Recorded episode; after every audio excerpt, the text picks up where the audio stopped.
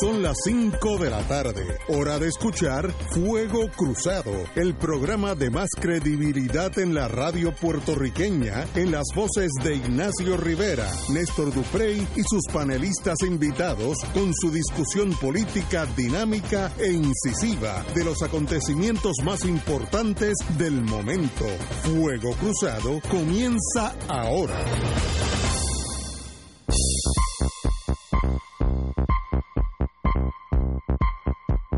Muy buenas tardes amigos y amigas de Fuego Cruzado.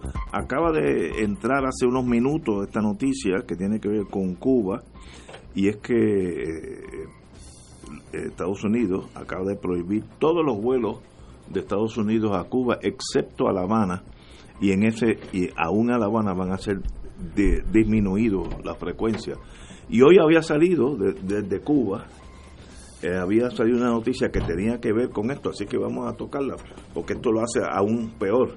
Y es que eh, el director de la cubana aviación, que aseveró que mirando hasta el 30 de diciembre de este año, se han dejado de transportar, eh, dejarían de transportar 40 mil personas, pasajeros, y esto conllevaría una pérdida de ingresos de 10 millones de dólares lo que dice él representa un impacto económico para la empresa. Eh, el, director, ¿cómo se llama? Arsenio Arocha, indicó eh, que estas medidas, sin contar las que acabo de decir, que ahora no pueden volar a otras ciudades, son pruebas fehacientes del recrudecimiento y agresividad del bloqueo económico, comercial y financiero sostenido por casi 60 años contra Cuba denunció que Cubana Aviación, esto es lo más interesante, ha sido notificada por parte de empresas arrendadoras en terceros países del cese de contrato con Cubana Aviación, lo que ha provocado la cancelación de vuelos cubanos a países como Santo Domingo, México, Cancún, Caracas, Puerto Príncipe, Fort de France y Pointe Pitre. obviamente Estados Unidos le pone presión a esos países cancélale los contratos de arrendamiento de las facilidades en esos sitios, pues si tú no tienes dónde aterrizar, dónde guarecerte, quién va a recoger la maleta, pues no puedes ir a esos países. En otras palabras, el, bloqueo se ha intensificado, por lo menos en la parte de aviación, severamente. Y, hoy, y ahora mismo entró aquí que sencillamente ya los Estados Unidos ninguna línea puede volar excepto a La Habana y no van a hacer tantos vuelos. Así que el trompismo eh, está en guerra absoluta con el gobierno o con el pueblo cubano, vamos a ponerlo así, de lo cual pues raya en lo inconcebible o en lo increíble, pero así es que estamos. Alejandro Torres y Rivera, buenas tardes. Buenas tardes para ti, Ignacio, para Néstor y para el público que, que escucha este programa.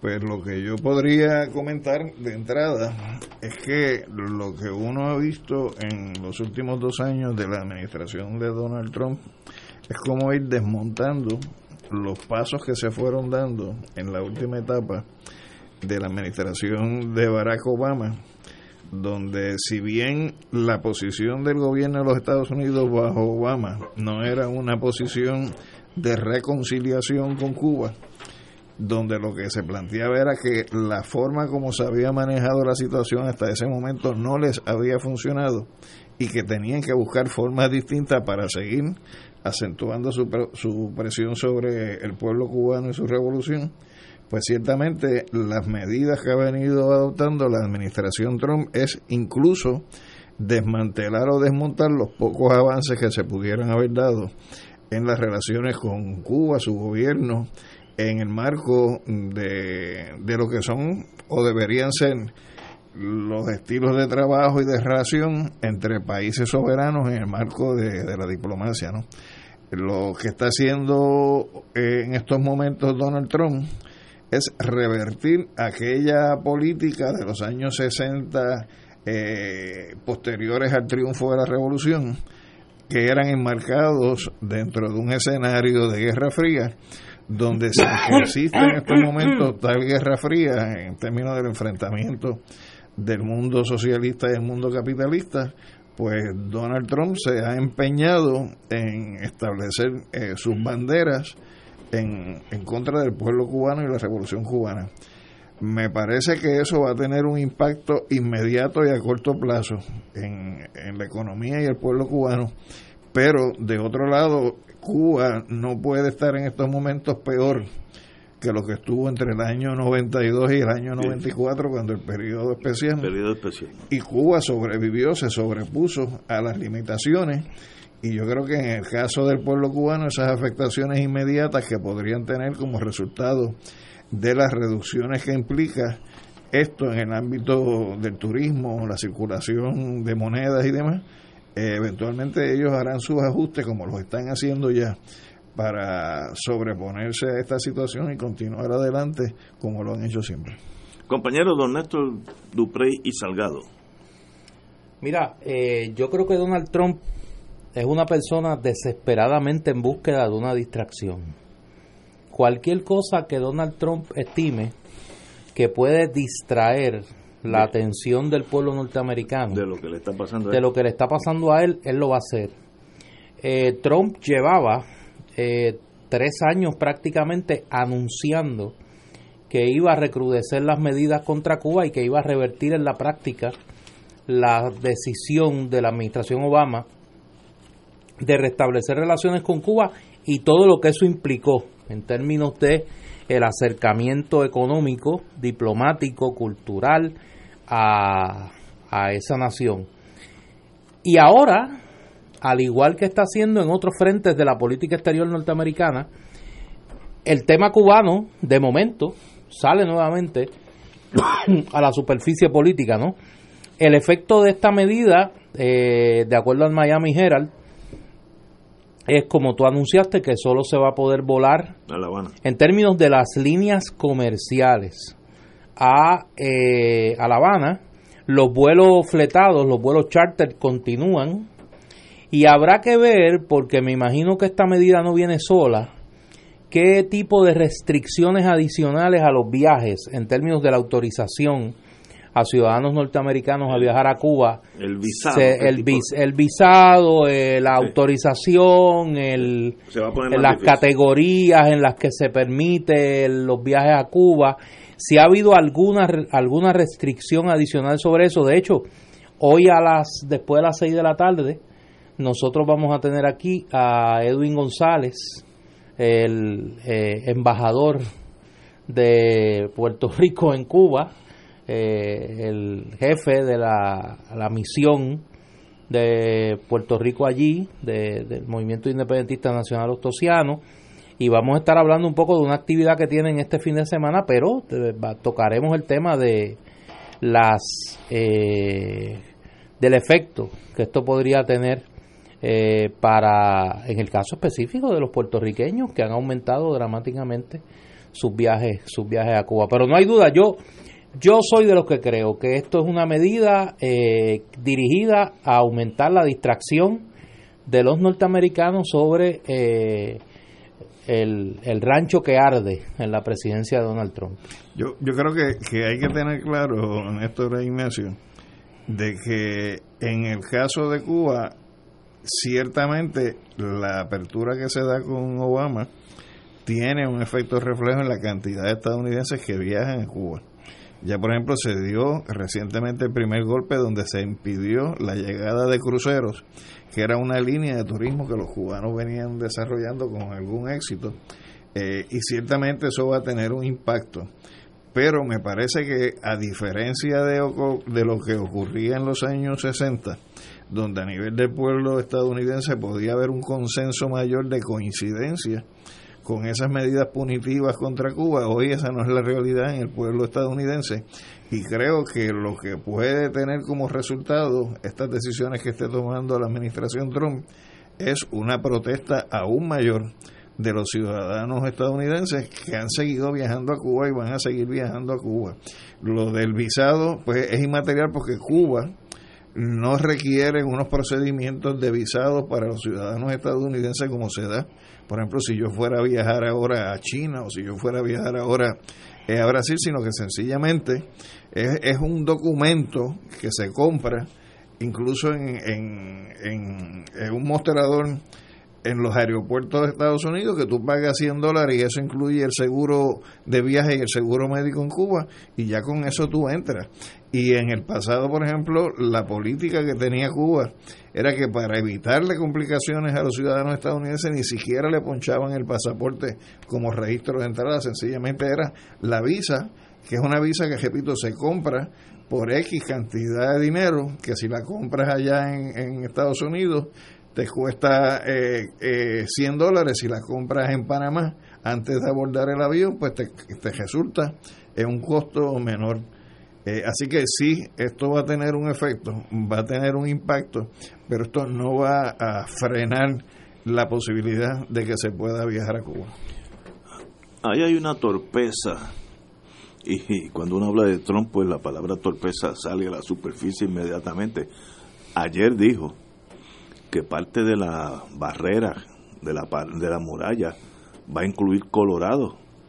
Hasta que le llamaron la atención, Colorado no toca a México. Lo, lo dijo hace unos días, pero... pero... Pero una cosa que tú dices, bueno, eh, inconcebible. Digo, no, es que yo estaba vacilando. Yo estoy seguro que lo dijo pensando que Colorado colinda con Chihuahua. O sea, que tú crees que el inconsciente no traiciona. No, ese, ese lo dijo de verdad, pero demuestra la ignorancia de este señor, que es una cosa espantosa. La última humillación se la hicieron hoy los National de Washington. Trump se puso a decir que él estaba disponible ah, sí. para lanzar la primera bola eh, en la Serie Mundial si la serie se extendía a un quinto juego. Pues hoy los National de Washington sacaron un comunicado de prensa diciendo, número uno, que no, que ellos no han invitado a Trump a lanzar la primera bola en ningún juego de la Serie Mundial. Ninguno de los tres juegos que se van a hacer, de los dos seguros y el tercero si... Maybe. Maybe.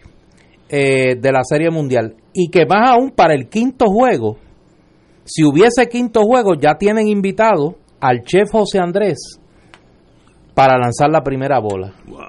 O sea que es una doble, es un doble golpe. Pero es torpe. Yo, mi entrenamiento o mi inclinación emocional es ser del mundo de la inteligencia. Si usted quiere tener más injerencia en Cuba, abra todas las relaciones.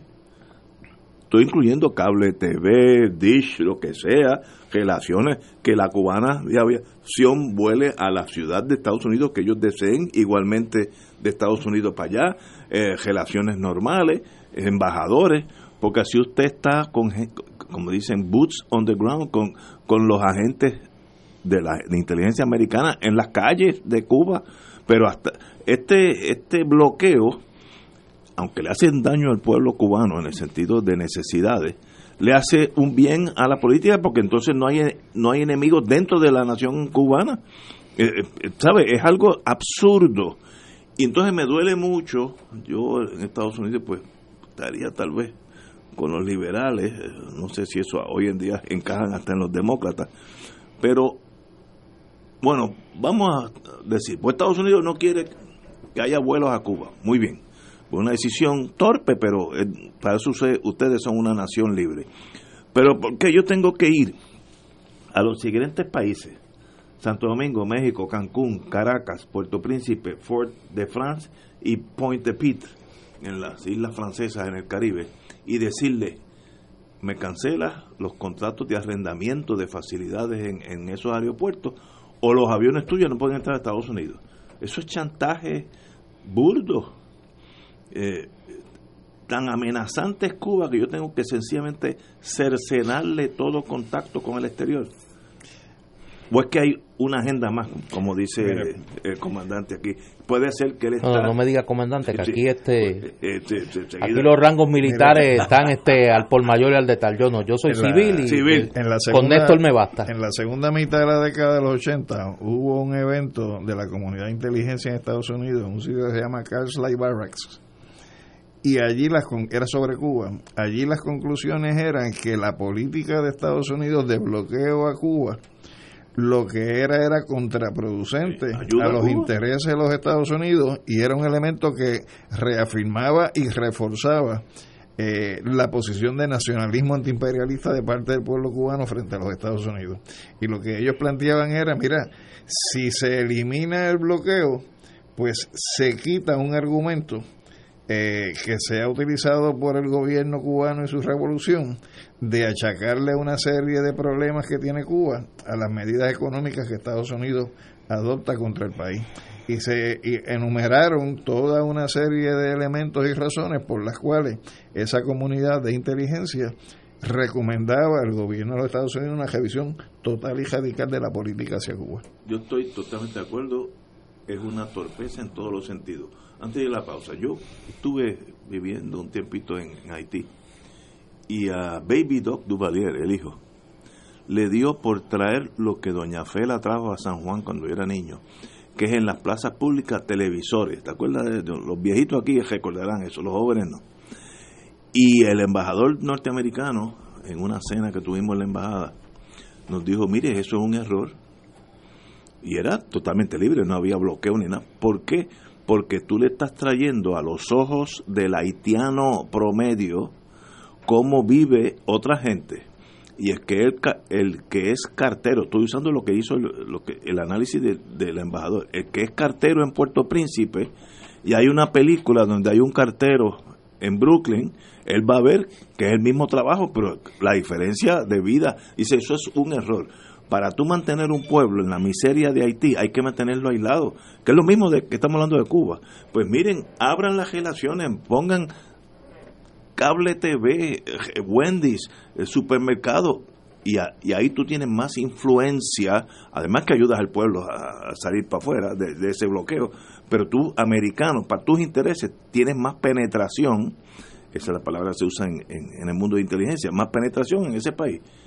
Torpe en todos los ángulos, además que demuestra que es un imperialismo desnudo, sin, sin de, de, Teddy Roosevelt para acá, no, no hemos visto una cosa igual. Tenemos que ir a una pausa, amigos. Fuego Cruzado está contigo en todo Puerto Rico.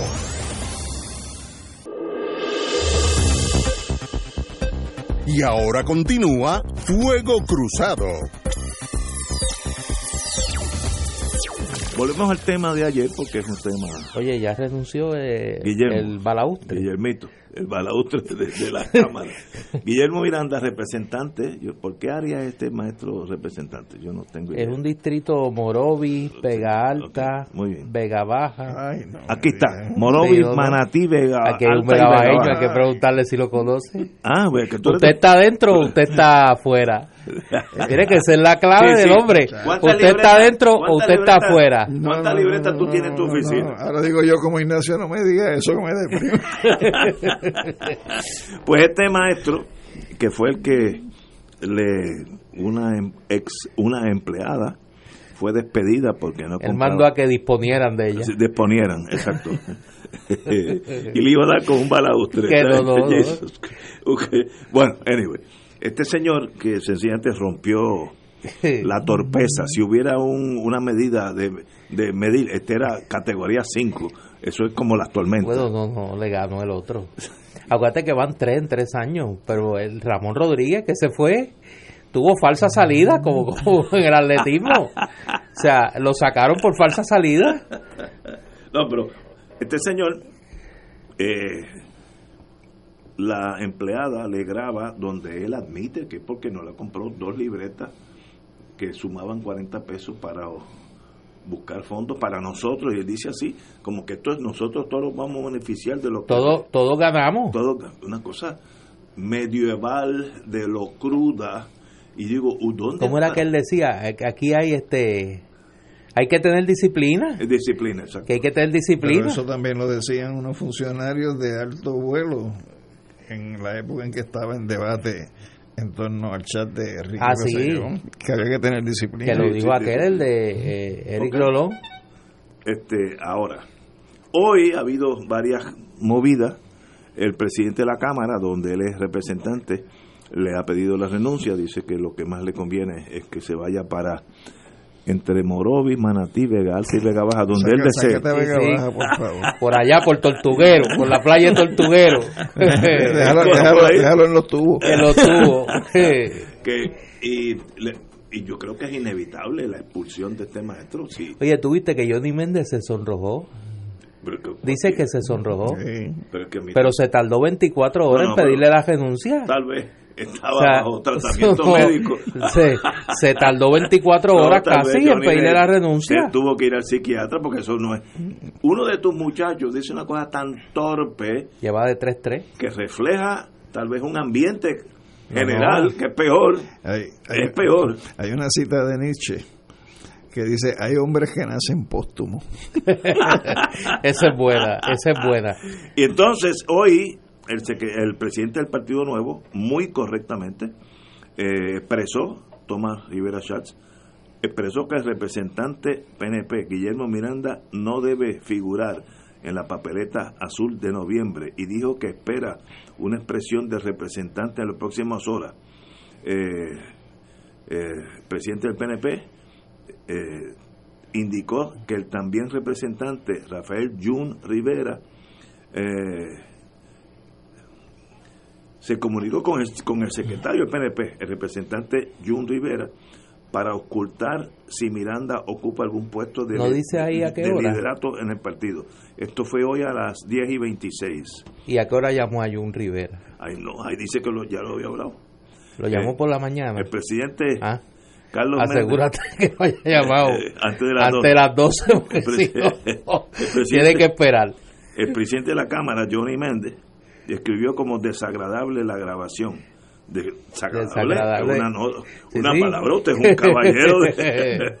esto es el, el, el, apocalipsis. Eh, y sencillamente, pues, obviamente. Fíjate que él no, lo, él no cree que hubo delito. No. Es desagradable es como como como una falta de como, como, un rato como una falta de respeto. Eso, eso no se hace. Como eso como, como la, tú te acuerdas no no pero es que Ignacio no estaba aquí tú estabas aquí cuando daba que esto tiene nombre. No, que Jacobo Morales hacía de Ángel Guardián. Y Chori Castro hacía de Ángelo y entonces cada vez que Angelo hacía una maldad, Jacobo lo cogía y decía, eso no se hace.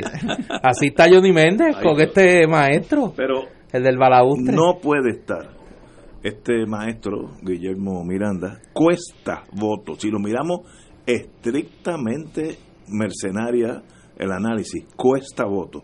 Y los partidos no están para que le cuesten votos, sino para sumar votos. Así que este señor tiene que irse porque ya es un lastre a la, a la humanidad y al partido. Así que, eh, como decía alguien. Ahora, Ignacio, no siempre los cambios son para mejorar, hay que ver lo que venga Ah, bueno, sí, de Guatemala a Guatapeor. Eh, pero bueno, ahí está. Pero también hay lupa popular a Nardén Jaime. Sí, pero antes de eso vamos, a hablar de otra cosa para que no sí, para que no irnos en una depresión. Para que no no no y hablar de algo que yo creo que es más importante que el tema este de Y tenemos que hablar de la incorporación de Puerto Rico. Sí, pero más importante que ese el otro sueño de de Igaltúa. Oye, ese hombre tiene que tener un récord mundial de más casos perdidos. O sea, él, va en pos de una marca olímpica. Pero, hablamos de eso después. Oye, eh, este pueblo, el pueblo de Puerto Rico vive un momento bien, realmente bien triste de su vida como, como sociedad política. Hoy, ayer nosotros hablábamos sin saber lo que íbamos a tener que discutir hoy de cómo la gobernación de Wanda Vázquez se ha convertido en un espejismo. En un espejismo donde eh, se nos quiere hacer creer que las cosas han cambiado cuando realmente no han cambiado nada y que todo sigue igual, incluyendo los personeros del régimen del Rosellato y todas sus malas mañas. Lo que jamás pensábamos ayer, por lo menos yo no lo pensaba ayer, era que hoy vamos a tener que discutir una de las cosas más burdas que uno ha visto recientemente, recientemente en la gestión pública de Puerto Rico. Hoy se da a conocer que la hija de la gobernadora, Wanda Vázquez, prácticamente a un mes de Wanda Vázquez haber asumido la gobernación de Puerto Rico.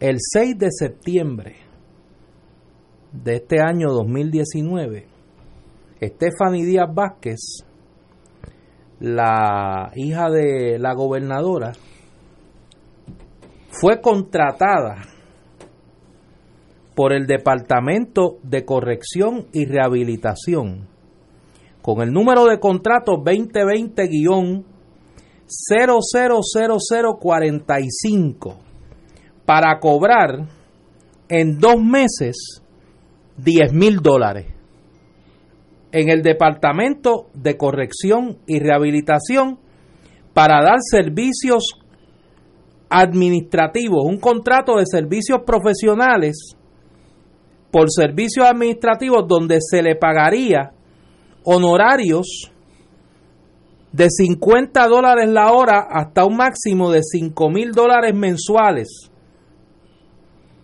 cobrando en el periodo de vigencia del contrato 10 mil dólares, el periodo de vigencia de dos meses. Y entonces, si burdo es esto, cínica es la reacción de la gobernadora Wanda Vázquez que pretende hacernos creer que aquí nadie sabía nada, nadie sabía nada, que es un obvio conflicto de interés. Que la hija de la gobernadora de Puerto Rico sea contratada por una agencia del gobierno de Puerto Rico para manejar un proyecto, para ser coordinadora de un proyecto que se llama Puerto Rico Department of Correction and Rehabilitation Sexual Offender Management Population. Entre los servicios a prestar estaba dirigir y coordinar los aspectos administrativos y programáticos del proyecto. Asimismo, la hacía responsable de administrar los fondos asignados al programa. El primer contrato establecía que ella sería responsable en la eventualidad de que los fondos asignados bajo el programa sean mal utilizados. Esta cláusula, de acuerdo a, la nota del periódico El Nuevo Día, se modificó en los contratos que la contratista firmó posteriormente para que leyera que velaría porque los fondos asignados bajo el programa sean utilizados de manera adecuada. Por otro lado, el acuerdo entre el Departamento de Corrección y Rehabilitación y la contratista le permitía prestar su servicio en las horas regulares de trabajo o en cualquier otro horario a satisfacción de ambas partes.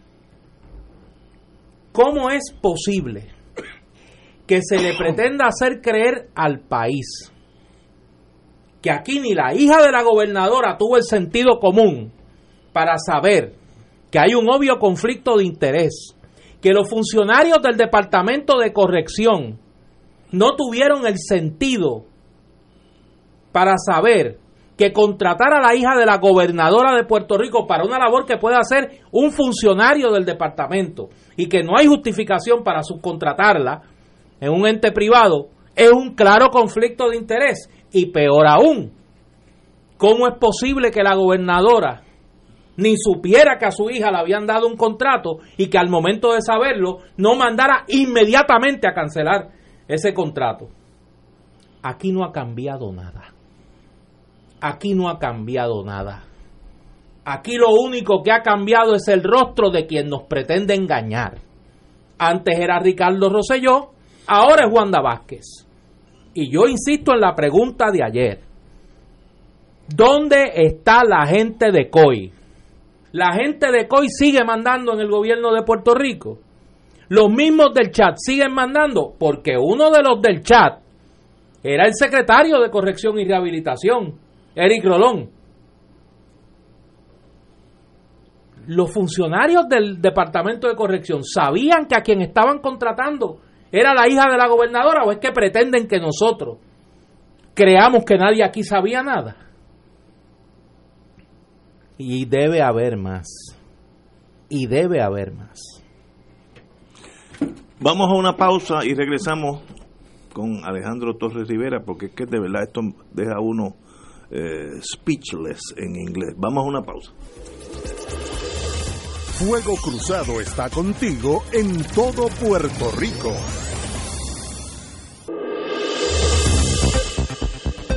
Y ahora continúa Fuego Cruzado.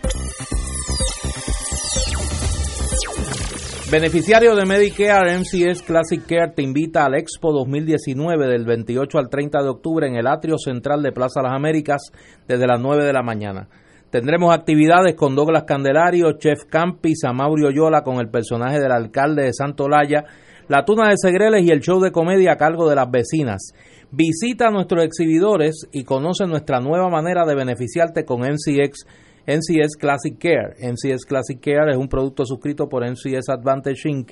MCS Classic Care es un plan OSS con un contrato Medicare. La afiliación en MCS Classic Care depende de la renovación del contrato. Me llega una información aquí, antes de pasarle a los compañeros, de las andanzas de esta joven, Stephanie Díaz Vázquez donde aparentemente este contrato es el más reciente de esta abogada. De acuerdo a una nota de Noticel, y le agradezco al amigo eh, Roby Cortés, periodista que tiene sus páginas y sus cuentas en las redes sociales, que siempre está un pie adelante. De acuerdo a la nota de Noticel, aunque Díaz Vázquez juramentó como abogada en agosto de 2018, el primer acuerdo con la agencia con el Departamento de Corrección fue firmado el 17 de noviembre de 2017 por 57.600 dólares con vigencia hasta junio de 2018.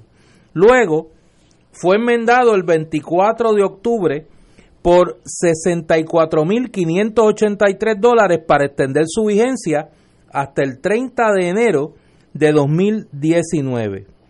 Para ese entonces, recordemos, la actual gobernadora se desempeñaba como secretaria de justicia.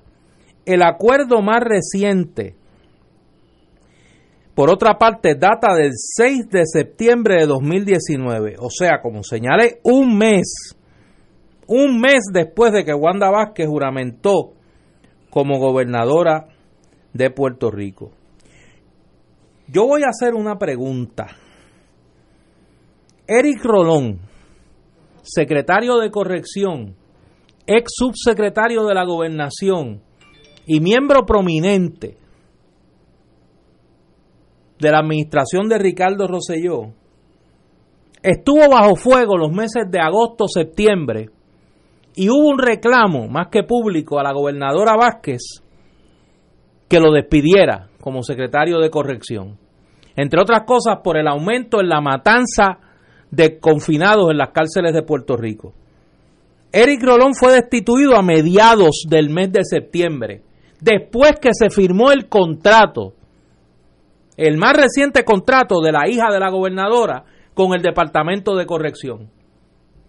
Ahora uno comienza a entender por qué no despedían a Eric Rolón si era un protector económico de la hija de la gobernadora de Puerto Rico. Y la gobernadora nos quiere, nos pretende hacer creer hoy que ella está tomando la decisión porque o oh, se acaba de enterar de que su hija tiene contratos con el Departamento de Corrección cuando hace más de dos años, un año antes que jurara como abogada, ya tenía contratos en el Departamento de Corrección. Aquí no ha cambiado nada. Compañero, Alejandro. Pues mira, yo creo que eh, no es mucho más lo que yo tengo que aportar con relación a lo que ha señalado Néstor, pero sí quiero puntualizar eh, unos datos. En primer lugar, aquí, desde que se hicieron las leyes eh, de emergencia, aquí hay una directriz a nivel de gobierno que todo tipo de contrato de esta naturaleza tiene que pasar por un filtro de autorización a nivel de fortaleza y más aún desde que la Junta eh, de Control Fiscal está haciendo de las suyas, se supone que también la Oficina de Gerencia y Presupuesto y se supone además que eh, otras dependencias del Estado pasen juicio en términos de la autorización de este tipo de contratos. A mí no me resulta creíble que la Secretaría de Justicia en su momento eh, o la gobernadora en estos momentos haya estado ajeno, si es que existe un ambiente saludable de relación familiar, a donde su hija está trabajando. Y más aún cuando uno tiene un hijo que pasa una reválida, adquiere un título, me parece inconcebible que uno no sepa a dónde fue a trabajar o en qué se está desempeñando el hijo o la hija de uno, porque eso es parte de la naturaleza de la relación de familia que uno tiene como padre eh, con sus hijos. Y me parece que el que la gobernadora hoy o en estos días, el argumento que utilice que se está enterando por primera vez de esta situación, pone en entredicho la credibilidad de la afirmación. Y si pone en entredicho la credibilidad de esa afirmación, pone en entredicho eh, la veracidad con la que la gobernadora eh, da explicaciones o se dirige en asuntos de política pública y gobierno eh, al pueblo puertorriqueño. Yo creo que este es el primer error claro y manifiesto de la señora gobernadora. es imposible que ella no sepa lo que está pasando con su hija, partiendo de la premisa de una relación normal entre padre e hija eh, yo tengo mis cuatro hijos en todos los Estados Unidos, a miles de millas en algunos casos, y yo sé lo que están haciendo ellos, y dónde van, y qué carro tienen, y dónde están trabajando. Si eso es, en caso de Texas, tres mil y pico de millas, me eche aquí a, un kilómetro y medio tal vez, si es que viven separados. Eh, así que no hay duda que lo que pasó hace dos años cuando ella era secretaria de Justicia es incorrecto ahora a esa incorrección se multiplica mil veces cuando usted ya es gobernadora y tiene a su hija entonces con el mismo contrato. Ese mismo día que usted juramentó, debió decir, sentarse en la familia, decir, mira, por las razones que yo soy la gobernadora empezando hoy, tú tienes que dejar ese contrato hoy mismo. Y se acabó y, hubiera estado de más, al contrario, hubiera llamado la atención en el, en el caso positivo, ¿no? Pero el silencio es abrumador, señor gobernador. Y si Wanda Vázquez tiene una comunicación tan mala con su hija, que no sabía que su hija tenía contratos con el Departamento de Corrección, el secretario de Corrección lo debió saber. Ah, bueno. y si el secretario de Corrección firma los contratos en el departamento sin mirar y no sabía que el contrato que estaba firmando era el de la hija de la gobernadora, la secretaria de la gobernación, Zoela Boy, tiene que aprobar los contratos. Que, que tampoco sabía. Aquí no sabía la gobernadora, aquí no sabía el secretario de corrección, aquí no sabía la secretaria de la gobernación, nadie sabía que esa muchacha es la hija de la gobernadora y que antes era la hija de la secretaria de justicia. Y que si no lo sabían se hizo público en el proceso de su jura como gobernadora porque estuvo presente en el proceso en el cual se, y todo. Pues entonces asumir que no se conoce pues me, me parece que, es realmente un, un pobre eh, desempeño de parte de la gobernadora hacia el pueblo porque el otro sería peor lo otro sería que esta joven firmó ese esos contratos y nunca nadie la ha visto. Y nadie sabe quién es. Y nadie sabe que el contrato se firmó para ella. Una especie de fantasma. Por eso, una especie de, de, ente etéreo, ¿no? Los procesos de contratación en el gobierno no son así. Pero claro. O sea, tú tienes que incluso dar un montón de información, hay que buscar certificaciones de esto, certificaciones es de que estoy llevándolo al absurdo. rendimiento de planilla, deuda con el CRIM, eh, certificación de asumen, o sea, no hay forma de que un proceso pase por debajo del radar tratándose de la hija de la gobernadora. Eh, lo, lo, estoy llevando al absurdo porque el planteamiento de Wanda Vázquez lleva la premisa subyacente de que aquí nadie sabía nada y que ahora, oh, yo no sabía que mi hija tenía un contrato con el de con el departamento de corrección, que se cancele inmediatamente para evitar la apariencia de conflicto de interés. No es apariencia, es un conflicto de interés que lleva ocurriendo hace más de dos años. No es apariencia, es un conflicto, un conflicto continuo con la aprobación de ella como secretaria de justicia, con la aprobación del secretario de corrección, con la aprobación de los secretarios de la gobernación. Una joven que un año antes de juramentar como abogada ya tenía un contrato de miles de dólares en el departamento de corrección. ¿A cuenta de qué? cuál era su expertise, cuál era su desempeño previo que justificaba ese contrato. Esas son preguntas que hay que contestar. ¿Quién las va a contestar? ¿La gobernadora? ¿La secretaria de la gobernación? Eric Rolón, donde quiera que se encuentre. Alguien debe contestar. Como dije anteriormente, este es un error claro, imputable a la señora gobernadora. Se puede corregir, yo estoy seguro que lo corregirá este fin de semana, pero no importa, no, y respectivamente eso, si la prensa no hubiera sacado este evento, eh, hubieran cancelado ese contrato. Si, si, si esa misma dama, que es la hija de la gobernadora, eh, se llamara Juana Pérez, de ¿cómo te digo? ¿Cuál es el, pueblo que tú no quieres que yo manche? de Baja. Juana Pérez, sin ninguna conexión política, ¿le hubieran dado ese contrato? Pues seguro que no. La gran pregunta es, ¿por qué hay que esperar a que te pongan el dedo acusador Exacto. para entonces tú tomar medidas correctivas cuando se supone que desde el punto de vista del desempeño de un funcionario público, porque la gobernadora sigue siendo un ente público en el descargo de sus Seguro, funciones, seguro, seguro. lo que uno espera y a lo que ella viene obligada es actuar con honestidad, pulcritud y rectitud en el desempeño de su Eso. cargo.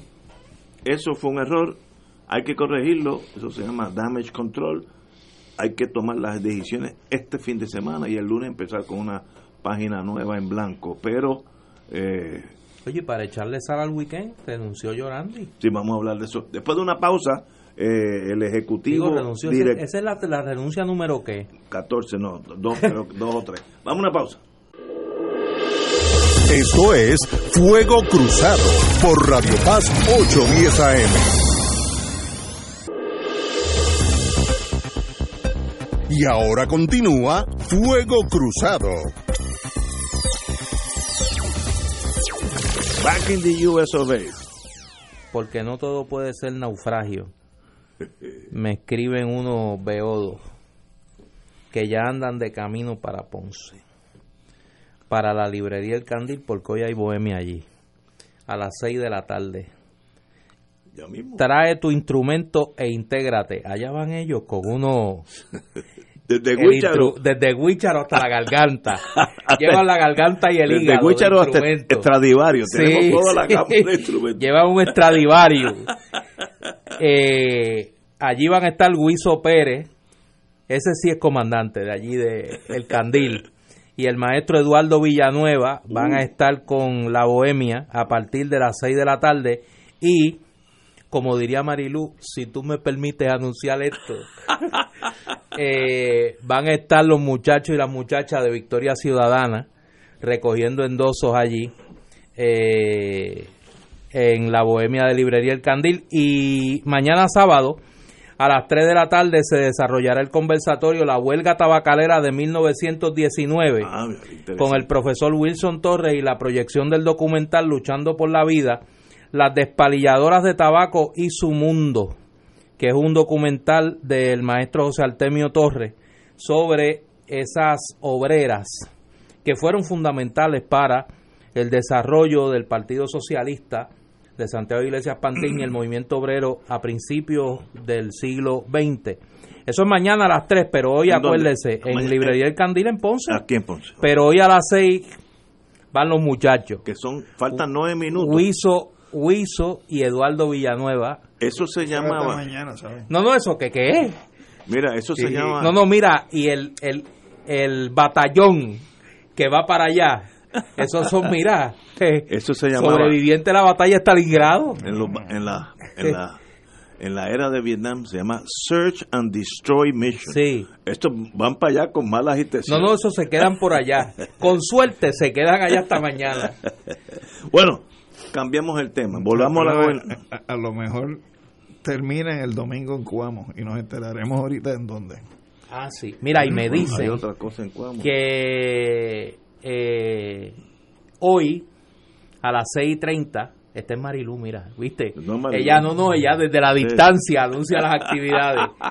Eh, hoy a las 6 y 30 de la tarde se presenta el libro del doctor José eh, Cos Papo, eh, Pontón, Papo Cos. Papo Papo Cos. Cos, eh, sobre, sobre José Martí, José Martí, Guerrero del Amor, lo va a presentar el querido amigo, el licenciado Eduardo Tuto Villanueva. Otro Villanueva, pero que no. sí, no, y se llama igual, Eduardo Villanueva. Pero, este es más, este es PG-13. este no es fuerte como.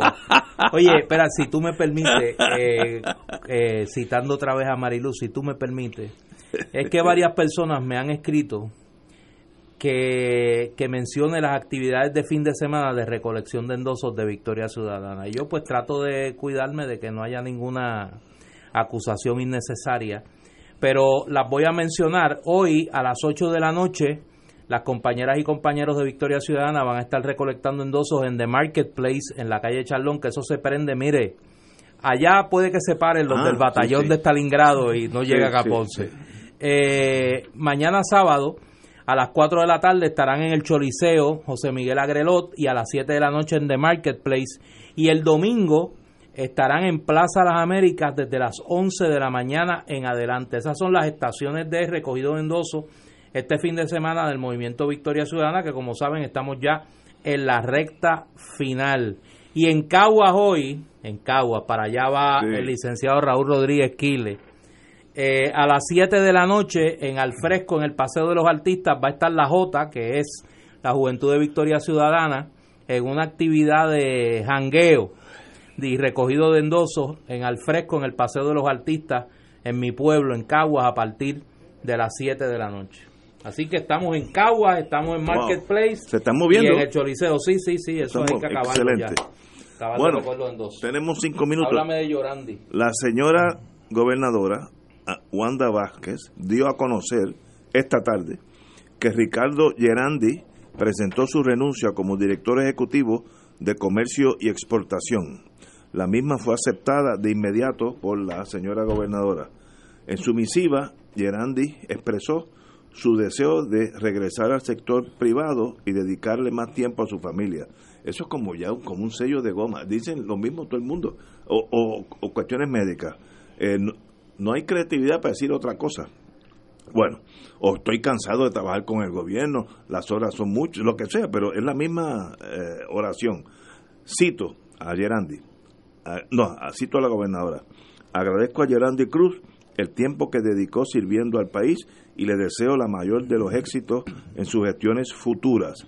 Como todos sabemos, este señor, que yo no tengo el placer de conocerlo, eh, fue uno de los que aparecía en el famoso chat del gobernador y por razones que yo no tengo muy claras, continuó, porque muchos de ellos renunciaron, que era, yo creo que era lo correcto, pero él continuó eh, y se eh, dedicó en los últimos años, lo que sea, de meses nada más, eh, a director ejecutivo de comercio y exportación, que es una posición también de cierto relieve. Pero hoy ya is no more, como dicen en Estados Unidos, se acabó ese capítulo de Gerandi y pues eh, le deseo la mejor de la suerte.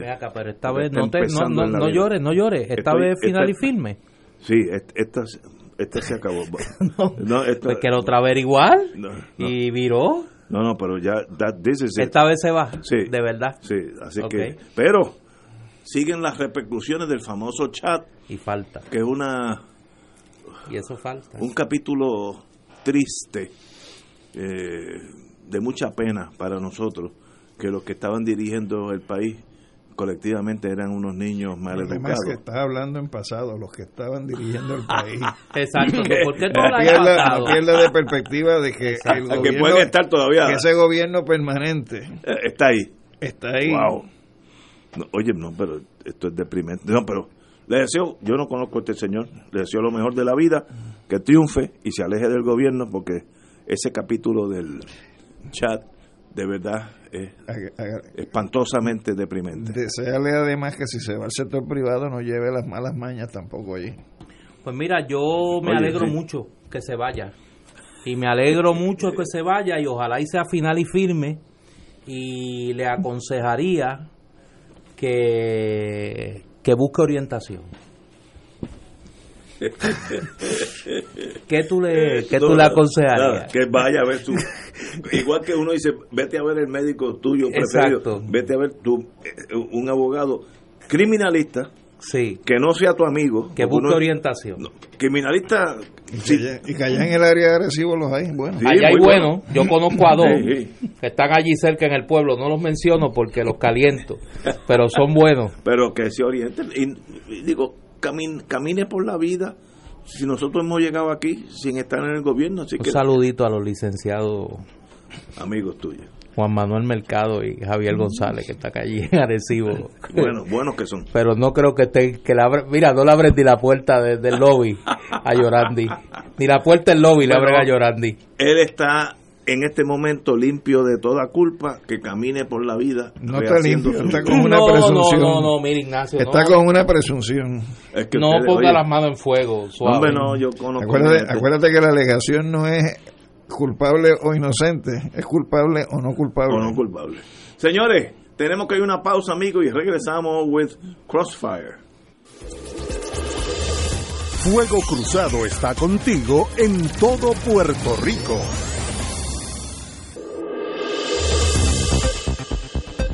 Y ahora continúa Fuego Cruzado. Regresamos, amigas y amigos, a Fuego Cruzado. Ahí Ignacio estaba recibiendo una llamada. Yo espero que no sea Yorandi, que le está pidiendo, me está pidiendo consejo este preventivo O iluminación. o iluminación, sí, que y yo creo que va a necesitar de las dos. Eh, antes de pasar con nuestro invitado, que ya está por aquí, me escriben las compañeras y compañeros de Victoria Ciudadana en el área oeste. Un saludo a toda nuestra radio audiencia allá en BIT 90.3 FM. Me escriben que van a estar eh, en el recogido de endosos también en el área oeste, en nada más y, la- y nada menos que en La Parguera. En Laja. Oye, esos muchachos buscan buenos sitios los fines de semana Están sufriendo. están sufriendo allí en la palguera. Así que todas las amigas y amigos que están en el área oeste y que me han escrito bastante sobre cómo endosar a Victoria Ciudadana allá, pues eh, están recogiendo endosos en el área de la palguera en Laja. Oiga, don Ignacio, su teléfono estaba llamando, estaba sonando. Eh, yo espero no sea Llorandi. Que lo esté llamando, usted se pone a decir esas cosas y después este Lo apagué, así Sí. no puede ser Llorandi o los que lo andan velando también. Porque usted tiene, mire, usted tiene este conexión en los dos frentes. Las dos canchas. En las dos canchas, no, ese muchacho se mueve. Por eso es que por eso es que sobrevive todas las tempestades. caso, pero- Pero Pero, pero no tiene nada que ver con este.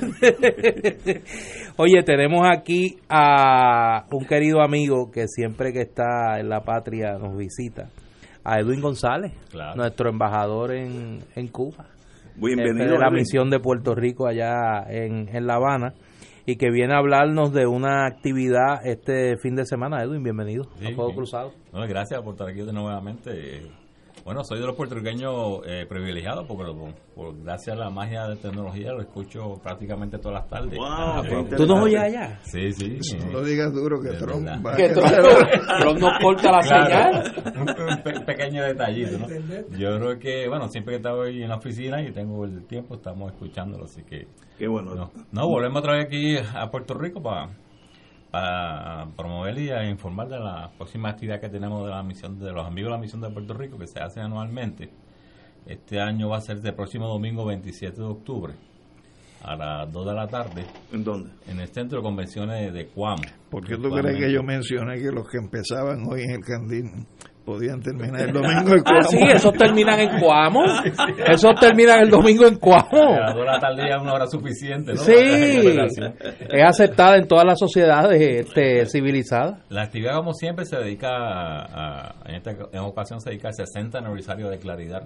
Yo creo que es un, un homenaje importante. Estamos hablando de dos haberes del independentismo, tanto la misión como Claridad. Yo creo que es importante destacar esa fecha. Y también se le va a hacer un reconocimiento a, a la Orquesta Nacional Mapelle por su 40 aniversario también. A que este Tony. Mapellé y su gente. Pues ya a Tony se le dedicó una actividad, así que ahora va para A la el 40 orquesta. aniversario. Que es un incentivo para llegar también a Cuamo Ah, no, desde el Candín. Tú has, mencionado, tú has mencionado ahí una coyuntura eh, complicada. Esta actividad que siempre es una, una actividad de recoger fondos para la misión, pero es una fiesta realmente, ¿no? Un- Una fiesta media extraña porque todos los participantes no se conocen, básicamente no se conocen entre ellos. El consenso es que han pasado alguna vez por la misión en Cuba, así que, pero se pasa muy bien, ¿no? Eh, se puede comprar directamente las entradas a las 2 de la tarde allí en la presente. ¿En Cuamo? Centro de Convenciones de Cuamo. ¿Este domingo? Domingo 27. ¿A qué hora? De 2 a 8 de la noche. Okay. Hay que poner horas de determinación para... sí, no, porque si no se quedan allí, muchachos. Pero una actividad muy que se ha hecho durante años. Obviamente, a, partir de María trastocó la, la rutina anual, pero ya volvimos a retomarla otra vez. Interesante. Eh, háblame de la misión de Puerto Rico en Cuba. ¿Cómo sigue? Eh? Están viajando más puertorriqueños a Cuba, definitivamente. tenemos sin prisa, háblame de Cuba. A la raíz de, la bueno de, la gestión con Obama y la, el comienzo de la normalización de las relaciones entre Cuba y Puerto Rico, ¿no? Toda la relación de flexibilidad de, viajar, eh, incluyendo la nueva línea aérea viajando, ¿no? Bajaron bastante los precios y yo creo que era muy fácil viajar hacia Cuba en ese sentido. Y están viajando los más diversos eh, pensamientos puertorriqueños, ¿no? no, no eh, aparte del de lo tradicional de los compañeros independentistas y los, patriotas. Y, por diferentes razones, ¿no? Turísticas, ideológicas, académicas, este, deportivas. Y se ha incrementado, obviamente, en los últimos meses o años, o sea, empieza a tropezar, ¿no? Comienza la desnormalización de las relaciones, aunque Cuba como gobierno ha mantenido todo el interés de mantener e, ese tipo de relación. Pero sí, yo creo que ha incrementado, yo creo que es un, es una, una razón normal de los puertorriqueños por esa relación acumulada histórica que tenemos entre ambos países. Yo creo que es natural, ¿no? De ir y conocer eh, y compartir con el pueblo cubano, ¿no? Y yo creo que sigue de, parte de, los cubanos con Puerto Rico. Un dato que yo siempre tengo presente es que a pesar de que nosotros tenemos geográficamente una cercanía mayor con la República Dominicana, los lazos afectivos entre Cuba que queda pasando por Dominicana y Haití para llegar a Cuba, siempre son como unos lazos más fuertes, más solidarios y hay un cariño, un amor de pueblo a pueblo que, se exterioriza que a veces uno no ve eso cuando, cuando estamos hablando de nuestra relación caribeña eh, e insular con la República Dominicana. Eh, sería quizás interesante para los que hacen investigación histórica tratar de identificar, eh, Néstor, eh, por qué eso es así, porque eso tiene que tener eh, una base material, no es una cuestión casual.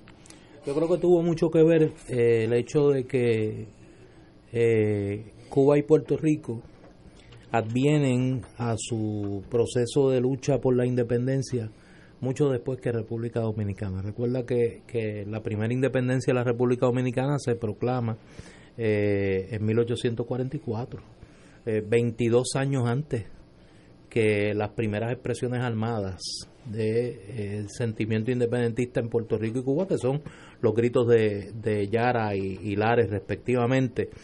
Y aunque había, eh, y eso es un debate, si nos metemos en eso ahora no acabamos, había una visión de la nacionalidad eh, más allá de las fronteras de las fronteras geográficas en el área del Caribe de ahí la idea de la Confederación Antillana y demás eh, no hay duda de que de que a pesar de que República Dominicana era parte de ese de esa visión eh, hay unos lazos muy estrechos de la lucha independentista particularmente y de otras luchas liberales que se estaban dando en, en la región la lucha abolicionista, por ejemplo, eh, entre Cuba, entre Cuba y Puerto Rico, más que con la República Dominicana. Eso va a cambiar un poco en el siglo XX, porque en el siglo XX ya la relación política entre República Dominicana y Puerto Rico es más estrecha, entre otras cosas porque Puerto Rico será uno de los principales eh, centros de eh, actividad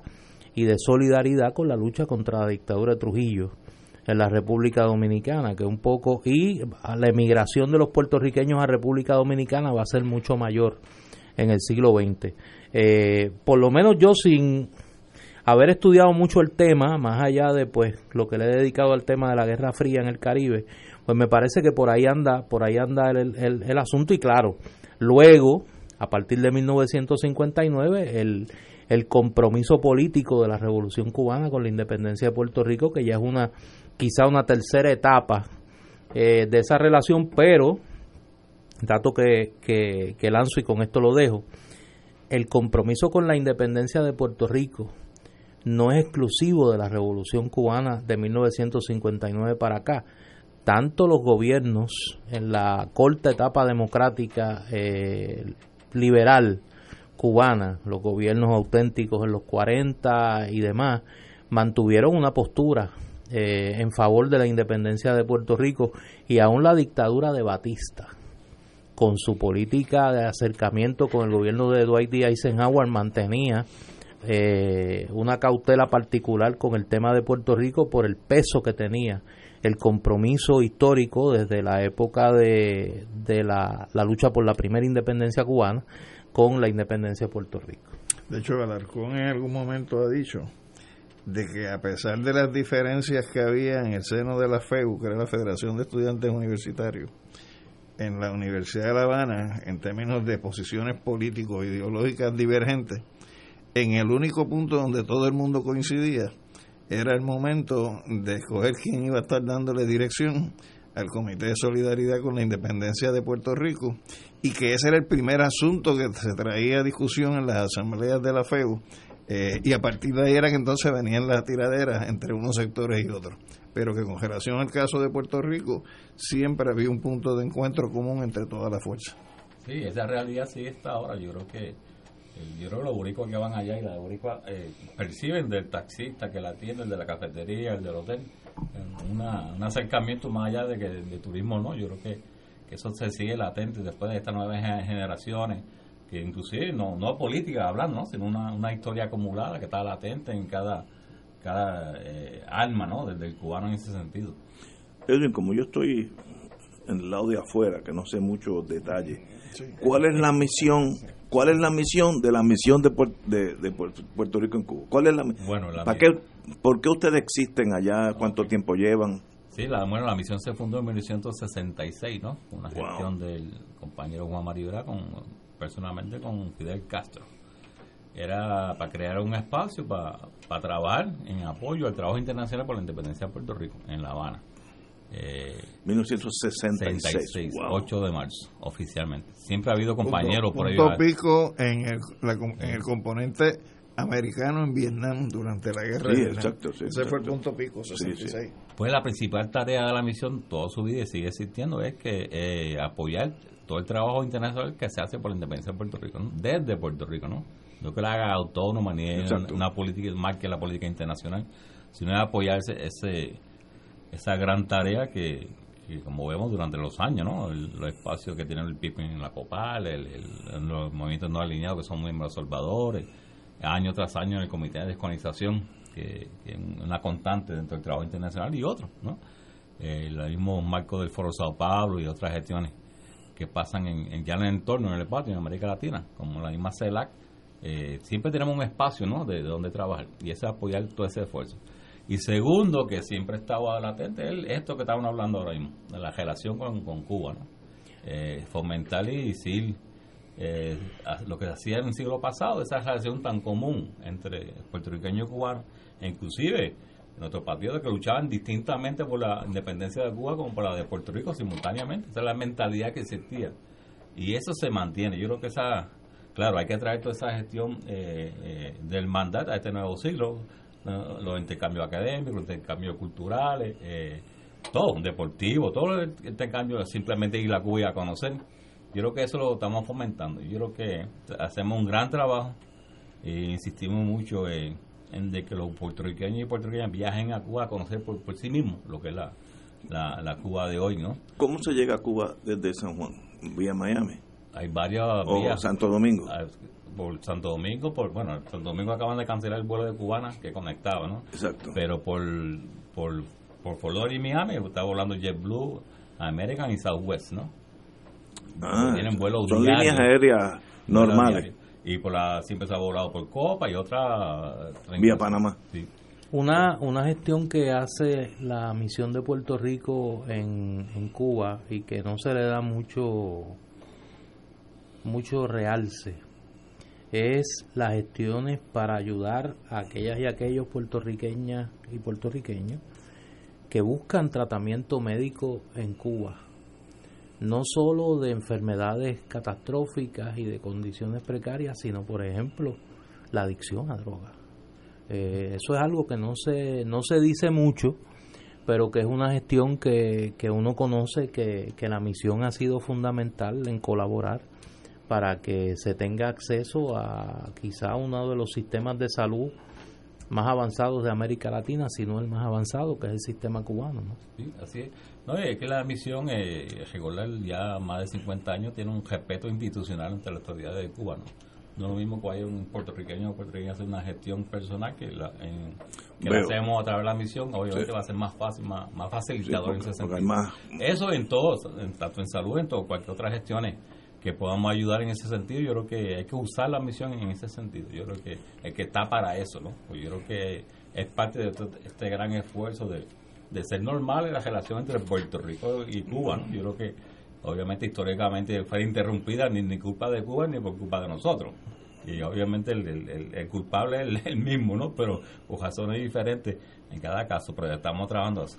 Pues yo siempre digo que hay que traerle esa historia acumulada, tratar de hacerle normal en estos nuevos siglos, en este nuevo siglo XXI, ¿no? ¿Tú, llevas, ¿Tú llevas cuántos años en Cuba ya? Yo estoy desde septiembre del 91. 2001, 2011, son 20. 29 años. 29, wow, una vida. O sea, que usted ha estado antes de, durante y después. Sí. Yo fui por dos años realmente, como era usual en aquella época. Pero ya a partir del 91 todo el mundo sabe lo que ha pasado tanto en, en, en bueno, el derrumbe de los países socialistas. Y en tu caso tú tienes tu, tus hijos, tu esposa. Claro, ya. Tienes En el transcurso mayor estudiando Derecho. Sí. En Cuba. En Cuba. Ah, interesante. En el transcurso de, de esos 29 años, obviamente me, me casé, ¿no? Y tuve hijos también, aparte de, del trabajo de la misión. Pero obviamente eh, siempre hay un custodio político, que en aquel entonces la fundación fue el Movimiento por la Independencia, ¿no? Después pasó al Partido Socialista. Bueno, yo fui como el representante del Partido Socialista cuando fui en el 91, ¿no? Después me ratificaron cuando cambié al nuevo movimiento independentista, ¿no? Y, y después el Junte de Congreso y, y, Y- y el nuevo movimiento, ahora actualmente el movimiento independentista Y nacional. como social. tú, como los puertorriqueños emigramos a las cuatro esquinas del mundo, además de su señoría, hay otros puertorriqueños radicados en Cuba. Hay otro, pero no hay una comunidad muy grande, ¿no? De que estén permanentes. Lo que hay es mucho, por ejemplo, los estudiantes que han pasado por la escuela de cine, los estudiantes de medicina, otra gente que cosan cursos más cortos, pero no hay una comunidad establecida. Lo que sí hay muchos herederos de puertorriqueños, que se hizo una un censo hace varios años atrás. Lo hicimos a través de una asociación de... No era asociación, pero era un, un- el embrión de la asociación de los puertorriqueños descendientes. Y se logró cosir a través de... Por ejemplo, en Guantánamo había 1.200 descendientes directos de, de puertorriqueños y hace habían 21 personas que nunca se hicieron cubanos y ya donde habían muerto no donde hicimos el censo y en básicamente en la parte oriental es donde había más puertorriqueños obviamente porque viajaban de barco de Mayagüez hasta Sí, Santiago sí, ¿no? era cerquita. Es era que de, de mucho la más misma cerca. manera que hubo un proceso migratorio intenso de puertorriqueños que fueron a República Dominicana a trabajar en las centrales azucareras, eso mismo pasó con puertorriqueños que iban a las centrales azucareras En- en Cuba, en Oriente, fundamentalmente en las provincias orientales. Oriente, sí. A trabajar. Interesante. Tal, yo creo que sí, eh, pero yo creo que es suficiente con todos los puertorriqueños que van diariamente a Cuba para mantener esa presencia puertorriqueña. Eh, te digo que se ha avanzado mucho en eso, de, de tanto de la facilidad eh, técnica ¿no? para llegar y, y el perder el miedo ¿no? Del- de, la, de, de la mística de, de Cuba, ¿no? que yo creo que eso ha sido lo más, lo más injusto que ha tenido la revolución cubana, el, el- la mala información constante que ha tenido sobre ella. ¿no? Y- Y, este nuevo giro de Trump y tratar de volver para atrás, eh, ¿los ha afectado a ustedes? Sí, se siente, claro. eh, El pueblo cubano está acostumbrado a eso ya, porque se cumple precisamente 60 años del bloqueo ahora. Pero ese tirijala de Trump eh, se nota directamente en las calles. Ahora, con, con toda la persecución que hicieron al dedillo de, los de los suministradores de petróleo a Cuba, que finalmente fue un seguro italiano que tenía gestión con un seguro americano, le dieron la orden que no podía proceder y obviamente pararon el barco, ¿no? Wow. Y interrumpió todo el, el, el suplido, ¿no? de petróleo a, a Cuba y afectó obviamente el abastecimiento de diésel, petróleo y otras cosas. Y ahora con esto de la línea aérea, ¿no? Eso no, Aviación tenía, bueno, te hablaron ahorita Sí. Los, vuelos alquilados y obviamente le dieron al alquiler, al, que alquila, que no podía hacer más. Increíble, increíble. es una precaución muy, muy estudiada, muy, muy al dillo, ¿no? Y obviamente con una mala fe de eso como de, de, cizaña permanente. Exacto. Pero volvamos a este domingo, ¿a qué hora y en dónde? ¿Y qué se Va a ser la fiesta de la misión, de apoyo a la misión, va a ser dedicada al Seminario Claridad a su 60 aniversario. A las 2 de la tarde en el Centro de Convenciones de Cuam, este domingo 27. Eh, es una actividad que se goza muchísimo y se disfruta, ¿no? Yo creo que eh, ya tenemos asiduos de las otras actividades que van ya son miembros permanentes de, la fiesta de la misión. interesante. Privilegio tenerte aquí, querido hermano. Como siempre, muchas gracias y mucho éxito. Que disfrute mucho éxito el domingo. Estadía en Puerto Rico. ¿Lo seguiré escuchando por allá? un placer, un privilegio. Para... Vamos a una pausa, amigo. Fuego Cruzado está contigo en todo Puerto Rico. Y ahora continúa Fuego Cruzado. Oye, nos llegó una noticia que... Yo hacía tiempo que no decía esto. Y yo sé que algunos me van a... Me van a vacilar. Hay movimiento en el bullpen. De nuevo. Es lo único que te voy a decir. Sí. Yo no sé. El fin de semana puede ser como... Decisivo. El título de mi más reciente libro con la doctora Mayi Marrero y José Sánchez le puede ser borrascoso. yo te diría que estés pendiente, que no te... No, yo no. sí, yo, tú sí, tú sí. Porque tú eres como Merino. tú trabajas fin de semana y no cierras al mediodía. Hoy llegó de una institución que se llama Estudios del Caribe, Study in the Caribbean, eh, que se llama la sección World Meters, como metros del mundo, worldmeters.info, que dice que la población de Puerto Rico hoy bajó de los 3 millones y hoy se encuentra en 2.99. Así que estamos casi en 3, pero no en 3.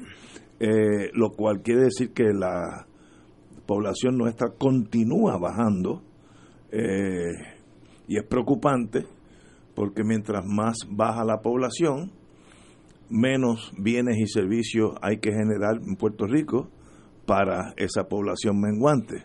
Y, a eso le añade una otra dificultad, que usualmente los que migran son los que están en la época de reproducción, reproducción físicamente y producción, porque tienen la edad de trabajar. Eh, por tanto, pues se nos envejece la población restante que eso sube el gasto médico per cápita, etcétera, etcétera. Pero según World Meters, hoy tenemos 2.99, primera vez en muchos años que bajamos de 3 millones. Tuvimos casi en 3.8, 3.9 hace unos 5 o 6 años. Eso es un eh, bajón considerable. Hemos bajado casi 700 mil personas, mínimo o más. Lo, que pasa es que, que, aunque uno está consciente, Ignacio, de, de que ciertamente eh, ha salido gente del país. De otro lado, nosotros no tenemos claro en la balanza cuánta gente está regresando al país.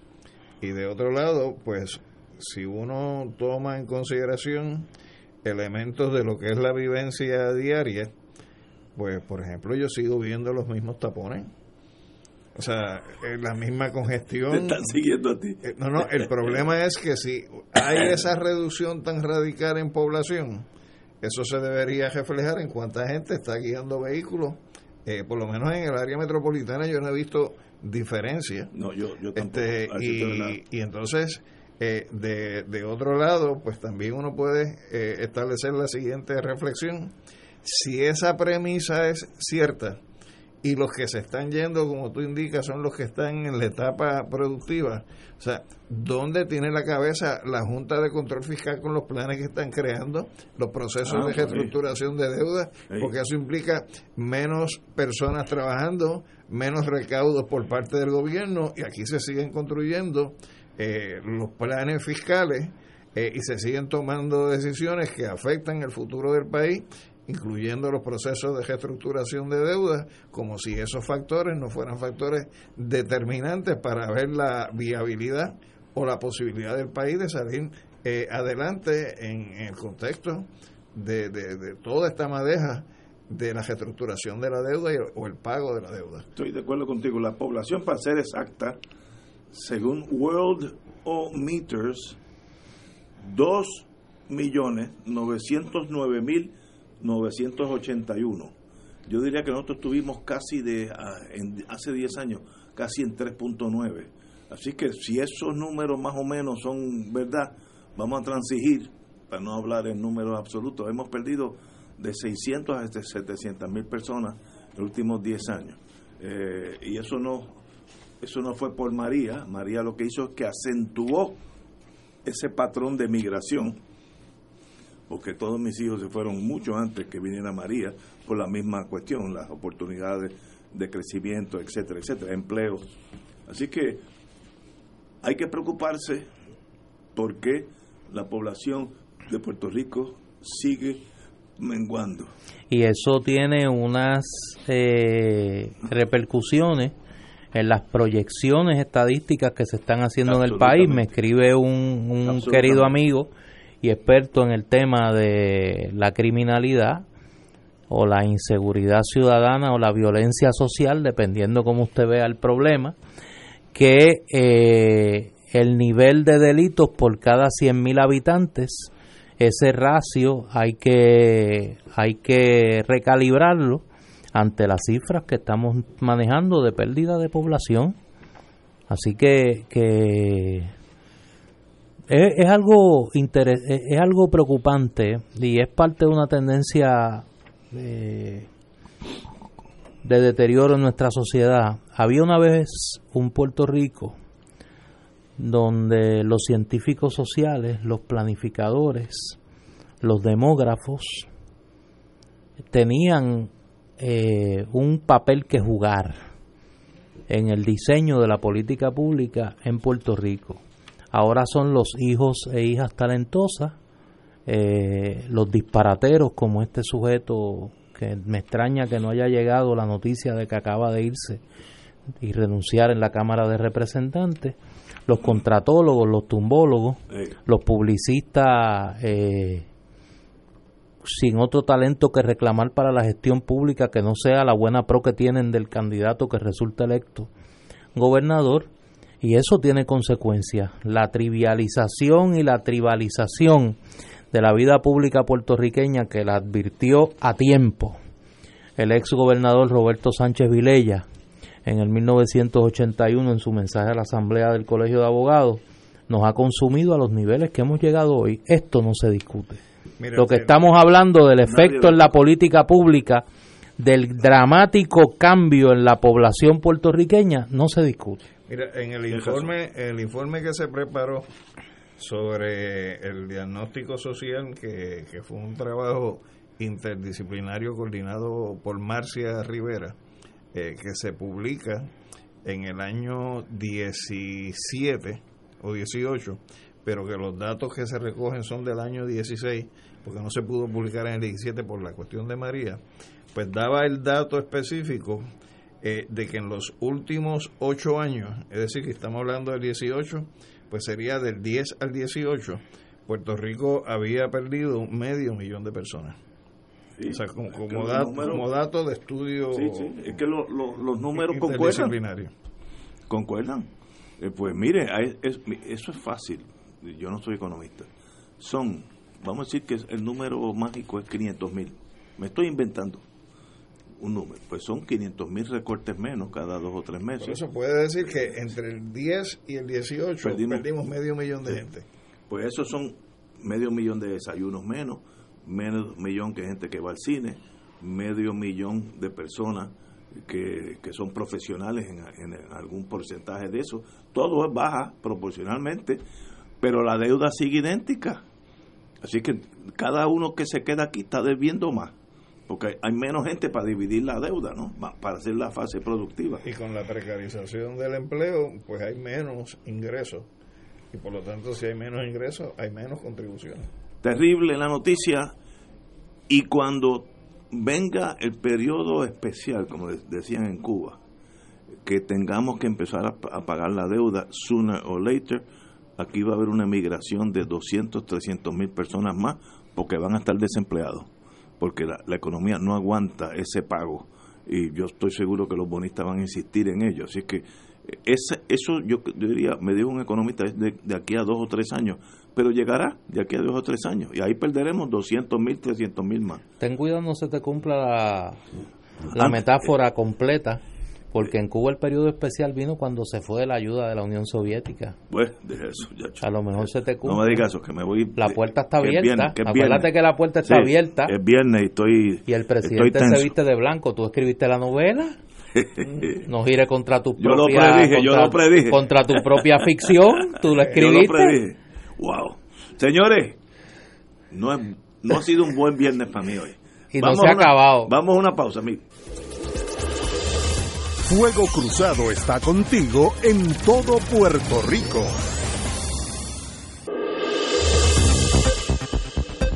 Y ahora continúa Fuego Cruzado.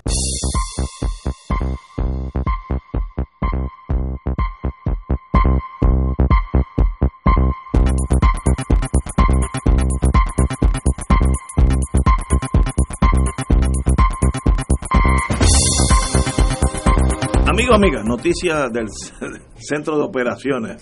Sí, no, yo dije que el viernes no se había acabado. Eh, renuncia el representante Guillermo Miranda, el balaustre de la corrupción. Un escueto comunicado, de acuerdo a Noticel, del representante de mayoría Guillermo Miranda, confirmó que abandona su puesto luego que se filtrara una llamada en la que intentó obligar a una empleada a vender una rifa. Me comuniqué con el presidente de la Cámara, Carlos Johnny Méndez, para notificarle que el próximo lunes 28 de octubre presentaré mi carta de renuncia como representante. La misma será eh, entregada en la Secretaría de la Cámara. La renuncia será efectiva inmediatamente, indicó el legislador. Así que renuncia este sujeto luego de que se revelara en la vista de la Comisión de Ética de la Cámara sobre una querella en su contra, una grabación de eh, una empleada que confirma que fue despedida por negarse a comprar unas, unos boletos de una rifa para eh, la campaña de reelección alegadamente o para beneficio de todos, citando al legislador. Yo que a partir del lunes será ex legislador. Dijiste que no iba a pasar nada, me debes otro almuerzo. Te debo ya dos. Vamos por dos. Y esto sigue. estoy en una mala rachita. No, no, y esto sigue, yo te lo voy a ir acumulando. Mira, este señor Guillermo Miranda,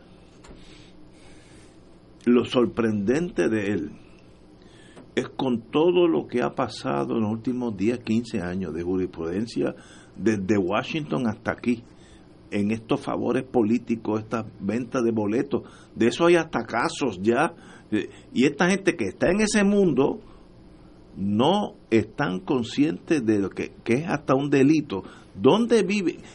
¿Dónde está la, enajenación de esos señores que porque sean representantes piensan que son eh, intocables del mundo, hasta el mundo criminal?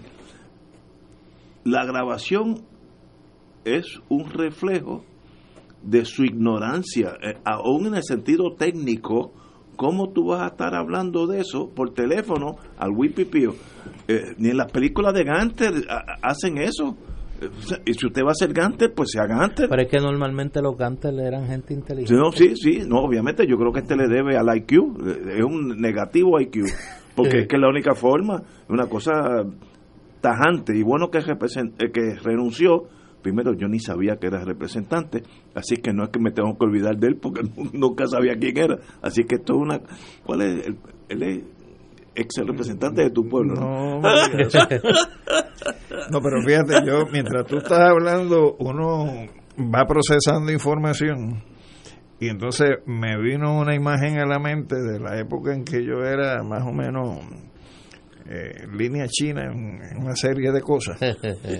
como que era, como que era. y, recuerdo de, de, los textos de Mao Zedong una que decía que uno aprende por vía del ejemplo positivo y uno aprende por vía del ejemplo negativo.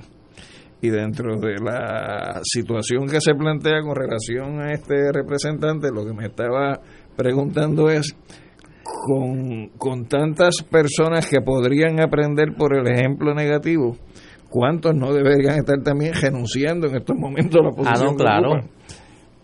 Con esa vara se queda eso casi vacío. De, hecho, ten cuidado. Eso me escribía, eso me escribió un amigo, me decía, si grabaran a los demás, ¿cuántos no caerían de la misma forma que cayó este sujeto? Pero con la, con la tecnología de grabaciones de hoy en día, esa gente no está consciente de que tú lo, todo lo que tú pongas en, un teléfono tuyo, de eso de text messages, lo pueden estar leyendo en Nepal. ¿Sabe? Y la gente no se- piensa que eso es privado, piensa que si yo hablo con, con mi secretaria, como en este caso, eh, por teléfono, no me, no, no me pueden estar grabando cuando es tan fácil que si le doy un botoncito yo está- estaría grabando esta conversación ahora mismo.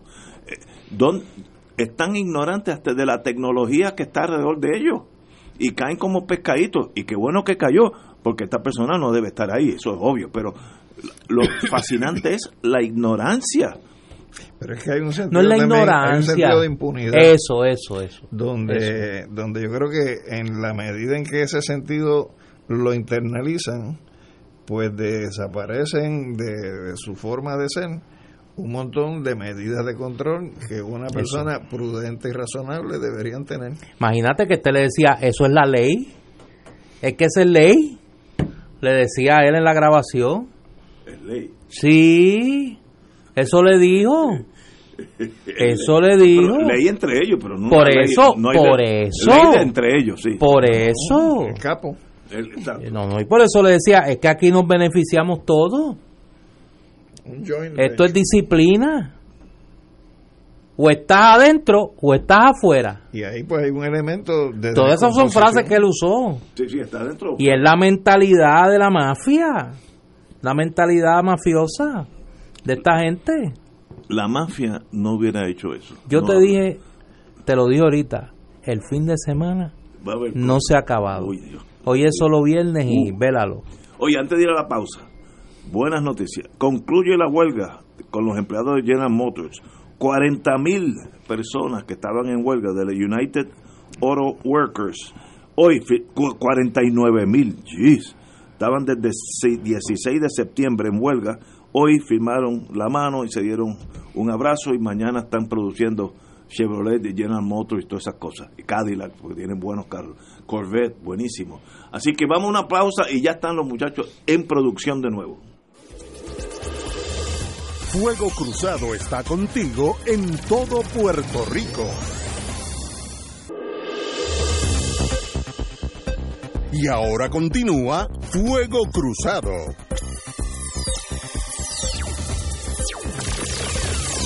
Amigos y amigas, en Bolivia hay una melee, un salto Digo, afuera. Suramérica está... Eh, encendi- eh, el diablo encend- está suelto. Hubiera dicho- en candela. Mi mamá hubiera dicho el diablo está suelto. Hoy ha habido- Vamos a hablar de Bolivia. Hoy ha habido graves disturbios en Chile, en Chile hay- como continuación de Ya hay- las protestas, Eh, que yo creo que están tomando ahí un giro que ya va mucho más allá más allá del problema. del tema de, del metro. Pero eh, en días recientes hubo elecciones en Bolivia, El domingo pasado. el domingo pasado, que han sido muy debatidas. Eh, Hoy dijeron que no hay que ir a una segunda ronda porque ganaron eso, por, sobre por ahí- 10%. Por ahí empiezan los problemas.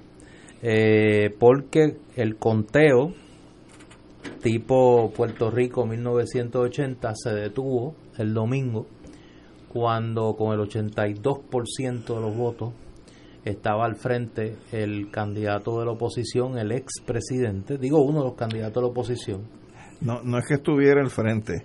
Digo, Es que- estaba, es que estaba no el margen, el margen de eh, diferencia. el margen de diferencia de 10%, entre Evo y el expresidente Carlos Mesa. él tenía 30 y pico por 38 ciento, creo, era y Evo 40 y 45, pico. 45, 40, Sí, pero- 43, pero- 45 pero a que es 38. importante Porque el sistema no es como el de Puerto Rico. Exacto.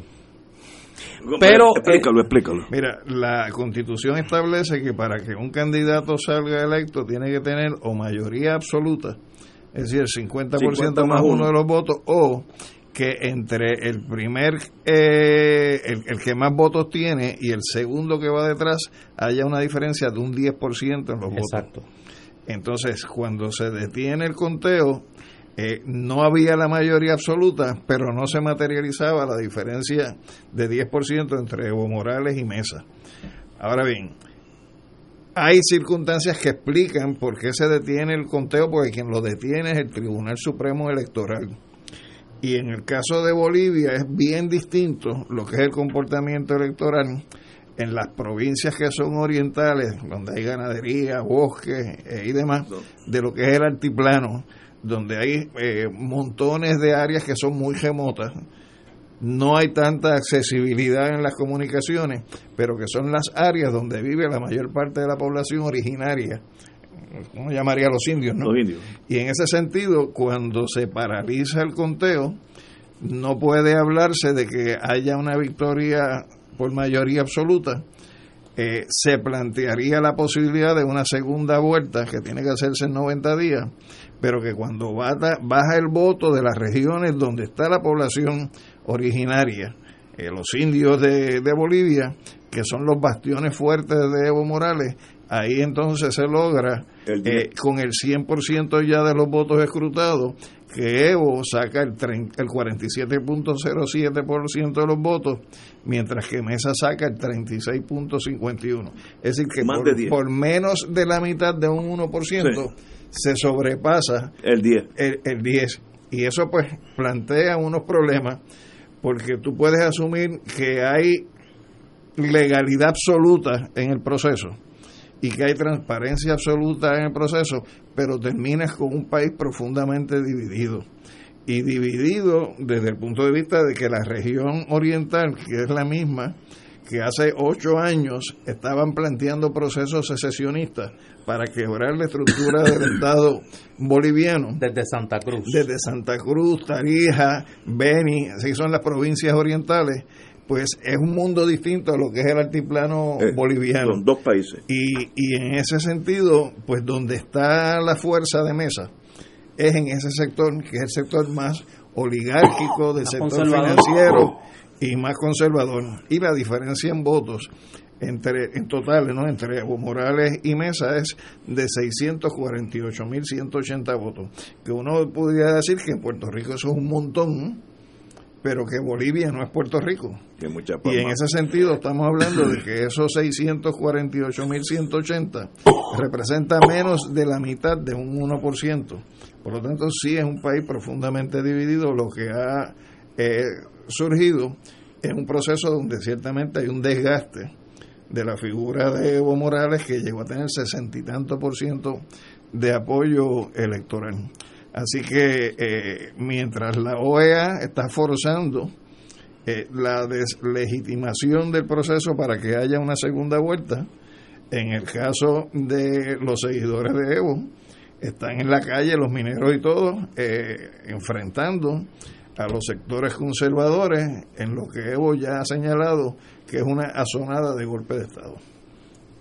Yo creo que es una situación bien complicada, donde antes que entremos en analogías incorrectas, hay un componente que no tenemos en otros conflictos electorales eh, sociales, como el caso venezolano, y es la división geográfica dramática que existe en Bolivia. Eh, Bolivia realmente son dos países, Dos países.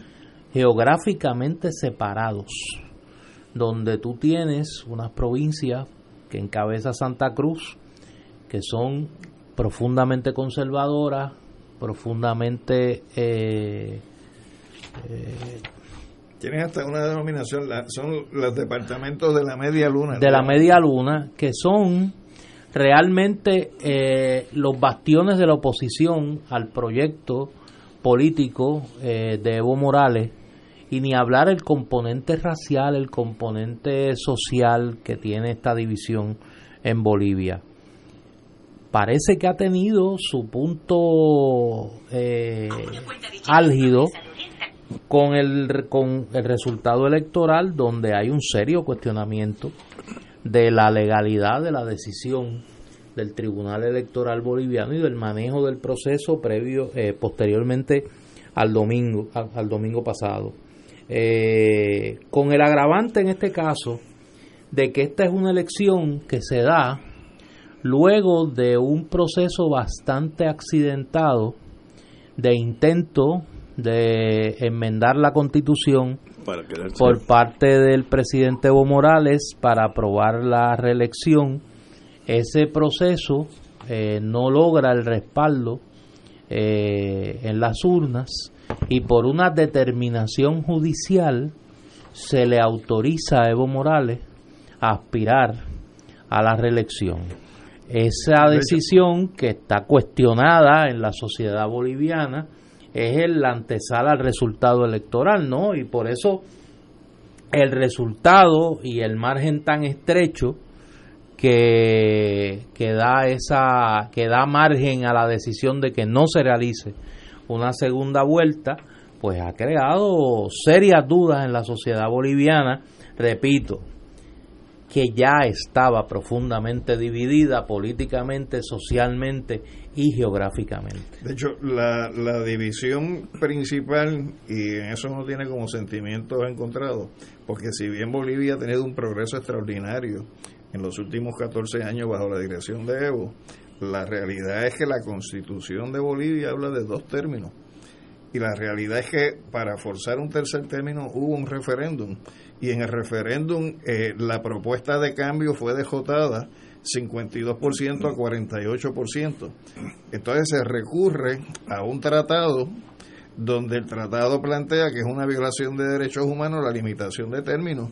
Y entonces uno que plantea que uno cree en los procesos constituyentes, que el soberano es el pueblo y que no puede haber nadie por encima del soberano, pues entonces se le da un, un nivel jerárquico superior a un tratado internacional que suscribe Bolivia sobre lo que sería el poder constituyente, los poderes constituidos y la decisión del pueblo en un referéndum rechazando el que pueda haber un tercer término. Que no es la primera vez que eso se da, es cierto, no es la primera vez porque por esa misma vía de ese tratado, Oscar Arias, en el caso de Costa Rica, eh, también le facturó términos adicionales a lo que dice la constitución de Costa Rica, pero que si uno se va a lo que es la normativa, el estricto derecho, a lo que es el principio de la soberanía, pues no puede un tratado internacional y por encima de, la constitución. La constitución aprobada soberanamente por el pueblo, porque mañana, bajo ese mismo argumento, podrían plantear que la OEA tiene unas injerencias en el caso de Venezuela o en el caso de otros países que uno estaría rechazando porque la OEA no puede ir por encima de, la soberanía del pueblo. No, y ahora mismo en el propio caso de Bolivia, la Organización de Estados Americanos está haciendo unos planteamientos en términos de que se de que se vaya una segunda vuelta electoral. Eh, tenemos que irnos, pero ahora mismo terminó una manifestación en Chile, la manifestación más grande desde la caída de Pinochet en la Plaza Italia se estima que más de un millón de personas estuvieron protestando en el día de hoy. 18 ah, pues, millones Señores, tenemos que irnos, así que hasta el lunes veremos más noticias. Me da la impresión que Chile y Bolivia van a salir. No, pero no se va, no, y el domingo hay elecciones en Argentina y en Uruguay, donde puede haber una vuelta del peronismo al poder. Yo creo que la va a haber. Dios quiera en Argentina y en, y en eh, Uruguay el Frente Amplio se juega eh, su cuarto término. Ahí está más finita. Sí, ahí la cosa está más finita. Señores, voy al frente con esas buenas noticias, let it be, que gane el que saque más votos. Mira, pero tendiente aquí, Ignacio, no apague el teléfono este fin de semana, por favor. Yo, yo nunca lo apago. Nos vemos.